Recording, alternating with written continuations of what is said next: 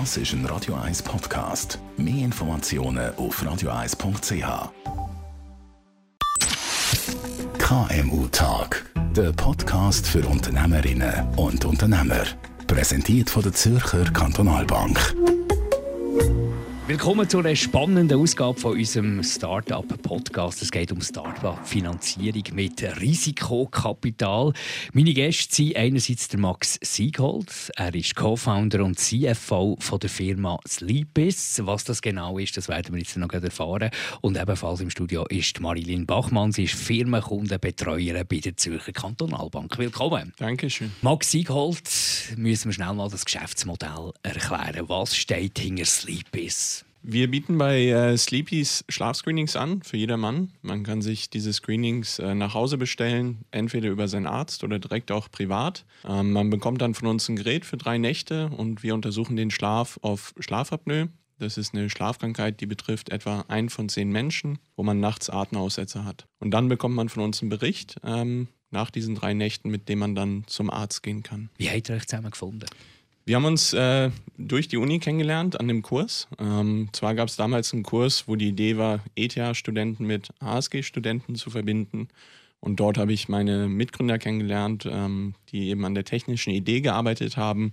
Und ich habe sie dann unterstützt in der wirtschaftlichen Umsetzung. Wir haben Markt validiert, mit verschiedenen Ärzten, Spitälern gesprochen und gesehen, dass in der Schlafmedizin ein recht großer Bedarf ist, da es viele Leute gibt, die Schlafkrankheiten haben, aber die heutige Technologie eben noch nicht ausgereift ist im Sinne von ähm, Volumen. Also man kann mit den heutigen Schlaflabors zum Beispiel oder Schlaftechnik nicht so viele Menschen untersuchen. Die Firma ist jetzt recht schnell gewachsen, also von 4 2018 mittlerweile 60 Mitarbeiterinnen und Mitarbeiter, ungefähr stetiges Wachstum. Hat ihr euch da irgendwelche Ziele gesetzt? Ja, also wir haben äh, das Produkt eigentlich in den letzten dreieinhalb Jahren als Medizinprodukt zertifiziert und zugelassen. Und wir sind jetzt seit etwa einem Jahr am Markt. Ähm, wir haben das Ganze erstmal in der Schweiz lanciert und das ist auch unser erster Markt, wo wir jetzt das Geschäft äh, aufbauen. Aber wir haben natürlich auch andere Märkte, die wir uns bereits anschauen, wo wir auch schon erste Tests im Markt machen, äh, wo wir dann expandieren wollen. Das ist sowohl in Europa als auch dann äh, in den USA. Medizinaltechnologie, wir kennen das von den grossen Global Player zum Teil. Was ist das für ein Markt? Was sind die Herausforderungen von diesem Markt? Ja, also Medizingeräte äh, sind sehr stark reguliert. Ähm, das heißt, man muss enorme Qualitätsansprüche erfüllen, man muss klinische Studien machen, man muss äh, sein Produkt äh, etlichen Tests unterziehen, dass es sicher ist, dass es richtig funktioniert, ähm, dass es keine Risiken für die Nutzer gibt. Und äh, dann hat man äh, so ein genanntes Audit, also da kommt dann eine Prüfstelle zu einem, die das Produkt wirklich auf Herz und Nieren prüft und dann einem die Zulassung genehmigt. Ähm, das macht es natürlich sehr zeitaufwendig und sehr kostenintensiv, so ein Produkt überhaupt auf den Markt zu bringen. Und da ist natürlich das Thema Finanzierung auch sehr, sehr wichtig. Da werden wir äh, darauf eingehen. Selbstverständlich heisst natürlich auch eine lange Investition in Entwicklungen. Wie lange hat er an diesem Gerät geschaffen, bis es marktfähig ist? Also wenn man die Zeit vor der Firmengründung dazu zählt, dann sind es etwa viereinhalb Jahre, die wir gebraucht haben, bis zum zertifizierten Produkt. Ja dass wir uns ungefähr vorstellen können, was so eine Entwicklungsphase, wo ja noch nichts reinkommt, was die so ein bisschen kostet. Habt ihr da ein paar Zahlen? Ja, also ich glaube, wir haben in, in den ersten äh, vier Jahren etwa 10 Millionen an Kapital aufgenommen, ähm, wo natürlich nicht alles in die Entwicklung geflossen ist, aber ein großer Teil. Einiges geht ja dann auch in Marktrecherche und, sage ich mal, äh, Marktentwicklung. Aber das ist ungefähr so die, die Hausnummer, über die man spricht. Wie hat er abgeklärt, was das ungefähr kann kosten kann? Ist das einfach mal äh, Daumen in die Luft und mal ungefähr so ein bisschen äh, Schätzung oder hat er das knallhart berechnet? Und stimmt, haben die Zahlen schlussendlich gestimmt? Ja, also ich sag mal, da muss man schon sehr detaillierte Planung machen. Wir hatten natürlich äh, Finanzpläne äh, gemacht anfangs, die wir auch immer wieder aktualisiert haben. Die stimmen natürlich nie ganz. Also es gibt Sachen, die man nicht antizipieren kann oder unerwartete Ereignisse, die dann natürlich diese, diese Pläne auch wieder verändern. Aber ich glaube, solange man da agil genug ist und Investoren hat, die man auch, sage ich mal, in diesem Prozess ein bisschen einbinden kann, dann äh, funktioniert das ganz gut. Nehmen wir uns mal in Diskussionen von dieser Finanzierungskonzeption. Was sind für Optionen im Raum gestanden? Was hat man diskutiert auf Finanzierungsmodell? Mhm. Also ich glaube, es, es gibt ähm, für Technologie-Startups, ähm, vor allem eben typisches ETH-Startup, das relativ lange in der Entwicklungsphase ist, eigentlich nur zwei Optionen. Ähm, das eine ist Eigenkapitalfinanzierung durch Investoren. Das sind klassische Startup Venture Capital Investoren oder sogenannte Business Angels, also Privatinvestoren, die selber in kleinere Firmen am Anfang investieren. Das ist das eine und das andere sind ähm, öffentliche Fördergelder. Es gibt ähm, sowohl vom Bund als auch von den Kantonen und verschiedenen anderen Stiftungen in der Schweiz, aber auch in Europa Fördergelder für junge Unternehmen, die Forschung betreiben, die Entwicklung betreiben, die auch sehr natürlich unterstützen können in der Finanzierung. Risikokapital ist ja ganz klar, äh, wie es der Name schon sagt, ist ein grosses Risiko auch für einen Investor, für eine Bank oder für einen Business Angel oder wer auch immer dann schlussendlich da sein Geld investiert. Wie äh, seid ihr auf die Suche gegangen nach so Investoren? Oder mhm. wie seid ihr vorgegangen, dass da dann wirklich auch die Überzeugung da ist, mal das rentiert, in das Unternehmen zu investieren? Investoren haben wir hauptsächlich dadurch gefunden, dass wir natürlich mit anderen Unternehmen gesprochen haben, die schon weiter sind und die gefragt, mit wem habt ihr eure, sage ich mal, ersten Finanzierungsrunden gemacht, wen könnt ihr empfehlen.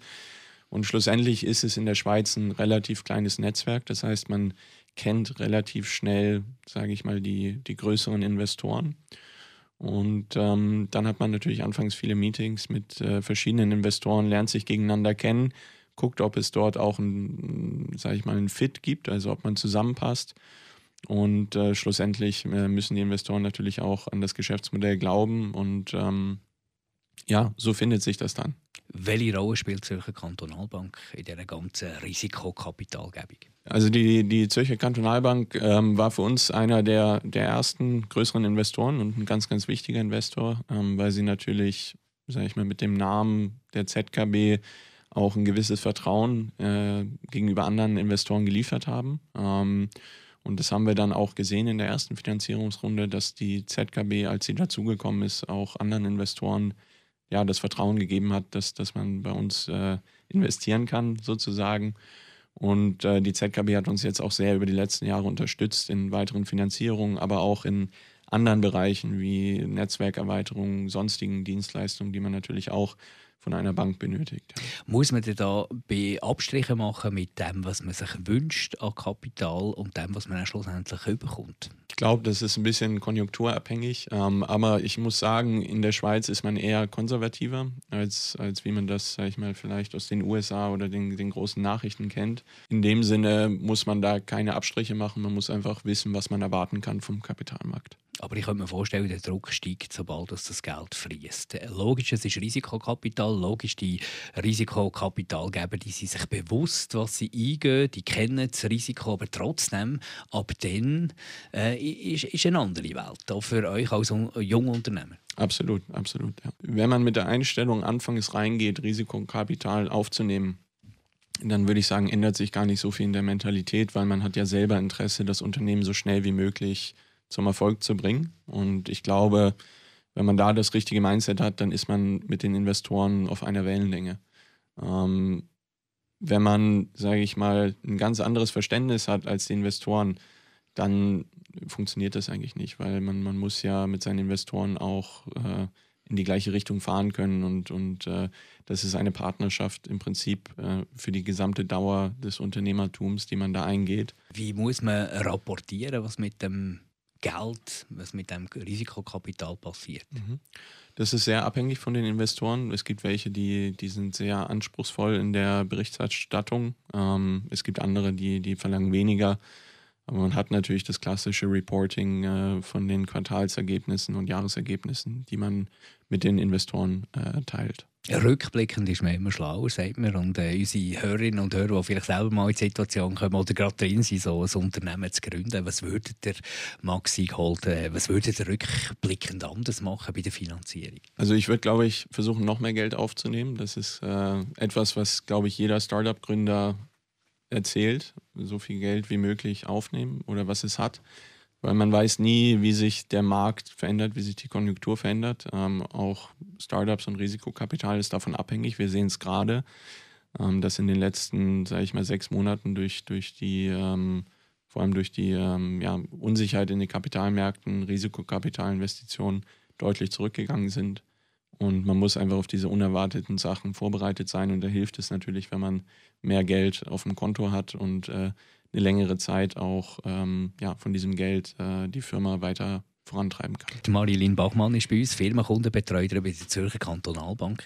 Es ist ja schon ein bisschen anders, ob man irgendeiner Firma einen Kredit gibt, einer kleineren Firma, einem Startup, oder ob man da mit der äh, Branche arbeitet, Medizinaltechnik und mit Risikokapital. Wird das anders gehandhabt bei euch bei der Zürcher Kantonalbank? Definitiv. Also das sind zwei ganz unterschiedliche Sachen ähm, Startup Finance Team von der ZKB, wo auch ich arbeite, wir machen ausschließlich Risikokapitalfinanzierungen. Das heißt, das klassische Kreditgeschäft, wie man es von der Bank kennt, das läuft über andere Teams innerhalb von der Bank. Das ist das klassische Bankgeschäft. Aber wir haben den Fokus exklusiv auf Hightech-Startups, die neuartige Produkte entwickeln, die es so in dieser Art noch nicht gibt. Also so ein Startup bei der Zürcher Kantonalbank anfragt, die kommen nicht direkt zu euch, die werden an euch weitergereicht, weil sie in die Richtung geht. Genau, also es gibt natürlich unterschiedliche Wege, wie die Startups zu uns kommen. Einerseits haben wir eine Homepage, wo die Startups direkt ihr Pitch-Deck, das ist wie ein kurzer Businessplan, einreichen können und das geht direkt an unser Team. Dann gibt es natürlich auch viele Firmenkundenbetreuer innerhalb der Bank, die sehen, okay, das ist jetzt nicht für eine klassische Bankfinanzierung geeignet, weil Cashflows, also Zahlungsströme, die sind noch negativ und es langt nicht, dass man da Fremdkapital aufnimmt, aber weil es schnell wächst und viel Potenzial hat, könnte es eventuell für eine Risikokapitalfinanzierung spannend sein. Dann wird das auch an uns weitergeleitet oder klassischerweise auch über Co-Investoren. Wie der Max gesagt hat, das Ökosystem innerhalb der Schweiz ist relativ klein, man kennt, man kennt sich einander und dann tauscht man sich natürlich auch über Startups aus.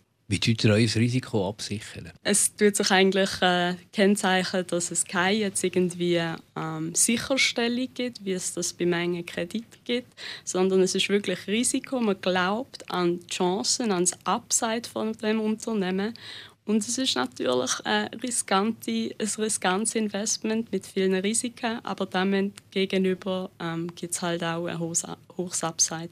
Aber Glaube ist ein bisschen etwas für die Kille und ein bisschen weniger für die ZKB. Ich nehme an, ihr habt schon ein paar äh, Kriterien, die ihr drauf schaut und äh, was ihr anschaut. Genau, das, das, das geht natürlich ein, ein, ein Prozess durch. Also es fängt an, wie gesagt, mit dem Pitch-Deck, wo wir schauen, passt es in unsere Investmentstrategie. Das heißt, es muss mindestens ein Prototyp vorhanden sein. Eine gute Idee langt leider noch nicht, sondern sie müssen bewiesen haben, dass es funktioniert. Ähm, das Produkt muss auch ein Bedürfnis in einem grossen, idealerweise wachsenden Markt ähm, befriedigen und skalierbar sein, dass es schnell wachsen kann. Wichtig sind auch die Alleinstellungsmerkmale und dass die nicht von einem Konkurrent einfach kopiert werden können. Aber sehr wichtig ist natürlich das Team, die Gründer dahinter, weil ein gutes Produkt an sich langt noch nicht zum erfolgreich sein ähm, Marktlage kann sich schnell ändern, Businessplan funktioniert eventuell nicht, wie man sich am Anfang vorgestellt hat. Und dort ist es zentral, dass die Gründer entsprechend agil sind und ähm, ihre Pläne neu überdenken können und schnell handeln. Ihr habt eine Herausforderung bei einer Bank, äh, die so solche Risikokapitalgeschichten macht, dass ihr unter Umständen die Branche äh, schlecht kennt oder mhm. nicht richtig kennt. Die Produkte sind neu, es gibt sie noch gar nicht. Also es ist eine Pionierarbeit auch dort. Denn, wenn ihr sagt, äh, wie, wie passt das Gründerteam, was sind das für Leute, ist auch sehr wichtig. Habt ihr dann noch einen Psychologe, der da euch hilft, der die anschaut und der da Assessment macht werden? Wie muss man sich das vorstellen? Kann man nicht vorstellen, dass man bei euch reinlaufen kann und äh, es gibt relativ schnell Risikokapital. Nein, also der Prozess geht im Durchschnitt, würde ich sagen, etwa sechs Monate. Das fängt mit dem Kennenlernen an, wo zwei Investmentmanager von unserem Team das Team, also das Gründerteam kennenlernen und schauen, ob es einen Fit zwischen Gründer und Investor, auch mit der Investmentstrategie, was ich vorher schon kurz erklärt habe. Und dann geht das ähm, in einen Due Diligence-Prozess, also eine Sorgfaltsprüfung, wo man genauer hinterfragt, stimmen die Zahlen, kann das aufgehen, sind die Alleinstellungsmerkmale wirklich so stark, äh, wie sie dargestellt werden. Und natürlich sind wir nicht überall Branchenspezialisten. Das heißt, wir arbeiten mit Experten zusammen. Mhm. Das können einerseits interne Experten sein. Wir haben 6000 Mitarbeiter und da gibt es viele Bereiche, wo wir viel Know-how in-house haben. Aber wir arbeiten auch mit externen Experten zusammen. Äh, die müssen natürlich unabhängig vom Startup sein, aber das hilft natürlich auch, um den Markt und das Produkt besser zu verstehen.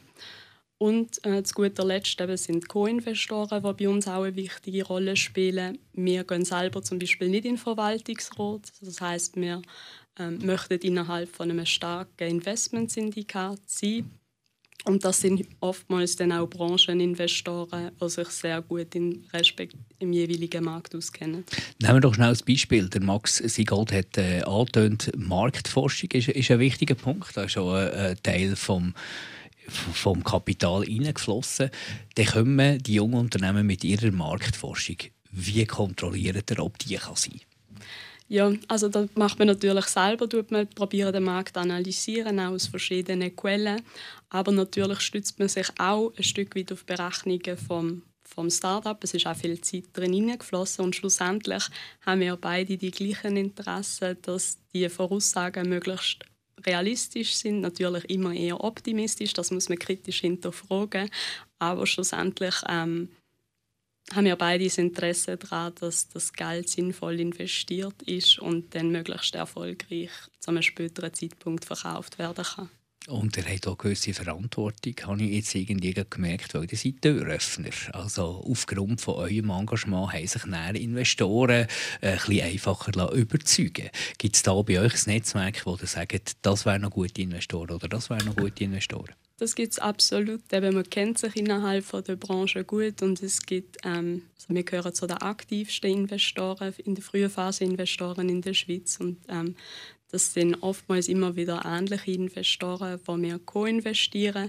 Aber ähm, wir haben jetzt nicht äh, Voraussetzungen, dass wir sagen, wir müssen äh, den und den Investor haben. Aber wir geben natürlich auch unsere Erfahrung und Expertise aus der Vielzahl an Transaktionen, die wir über die letzten 17 Jahre gemacht haben, gerne weiter an Startup. Von Amerika, von Kalifornien, vom Silicon Valley hört man viel, dass die Investoren äh, so ein einfache Rechnung machen. Ich investiere in 10 Startups, 9 gehen Konkurs, werden nicht funktionieren, eins wird funktionieren, mit dem mache ich mein Geld. Habt ihr das noch eine Rechnung? Ja, also das ähm, trifft wohl generell auf, auf Venture Capital zu. Also man kann, wenn man einen Fonds von 10 Investments hat, kann man nach neun gescheiterten Startups nicht sagen, ob es ein erfolgreicher Fonds ist oder nicht, weil es eben häufig so ist, dass ein Startup den ganzen Fonds ähm, erfolgreich machen kann.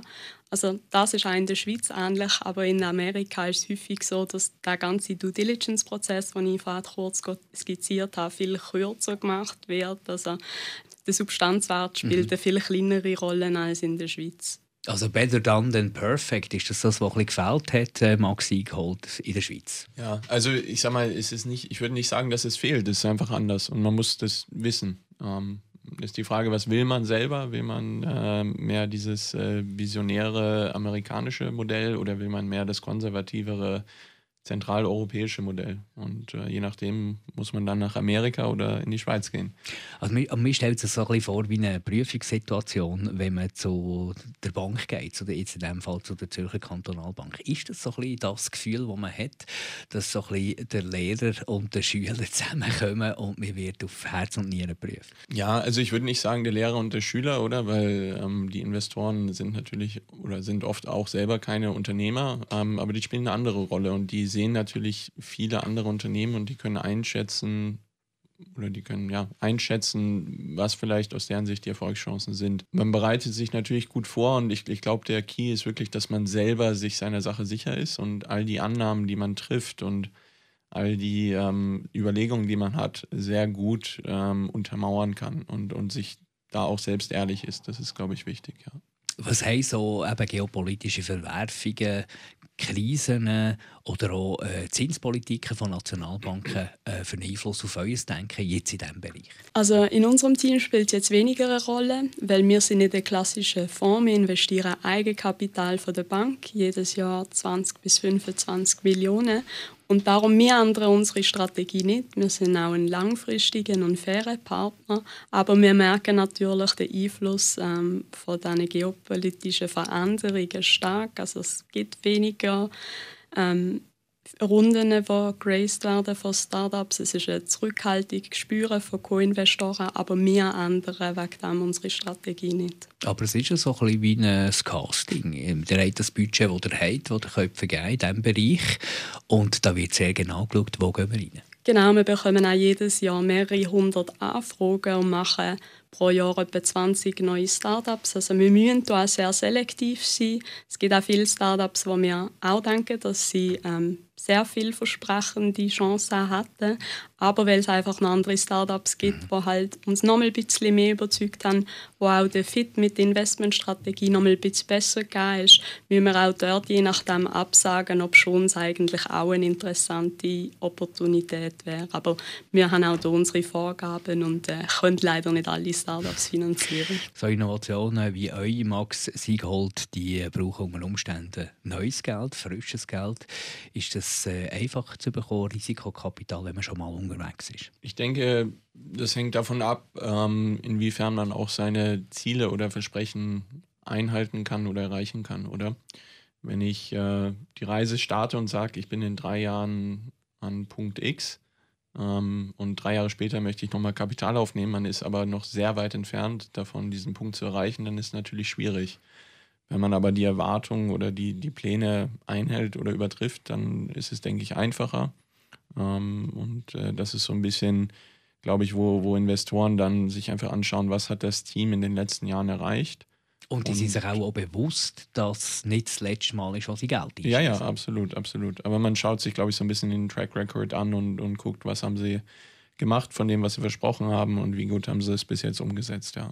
Was sind die nächsten Ziele bezüglich Kapital? Bezüglich Kapital, ich glaube, äh, also wir wollen nochmal Kapital aufnehmen, äh, damit wir weiteres Wachstum auch finanzieren können, vor allem für internationale Entwicklung. Und äh, da sind jetzt die Diskussionen natürlich schon im Gange. Wir wünschen euch für das viel äh, Glück und viel Erfolg. Max Sieghold, der CFO und Co-Founder von Sleepis, ein äh, Unternehmen in der Medizinaltechnikbranche. Und ebenfalls im Studio war Marilyn Bachmann. Sie ist Firmenkundenbetreuerin bei der Zürcher Kantonalbank, spezialisiert auf eben das Risikokapital. Danke vielmals für die Ausführungen. Dankeschön.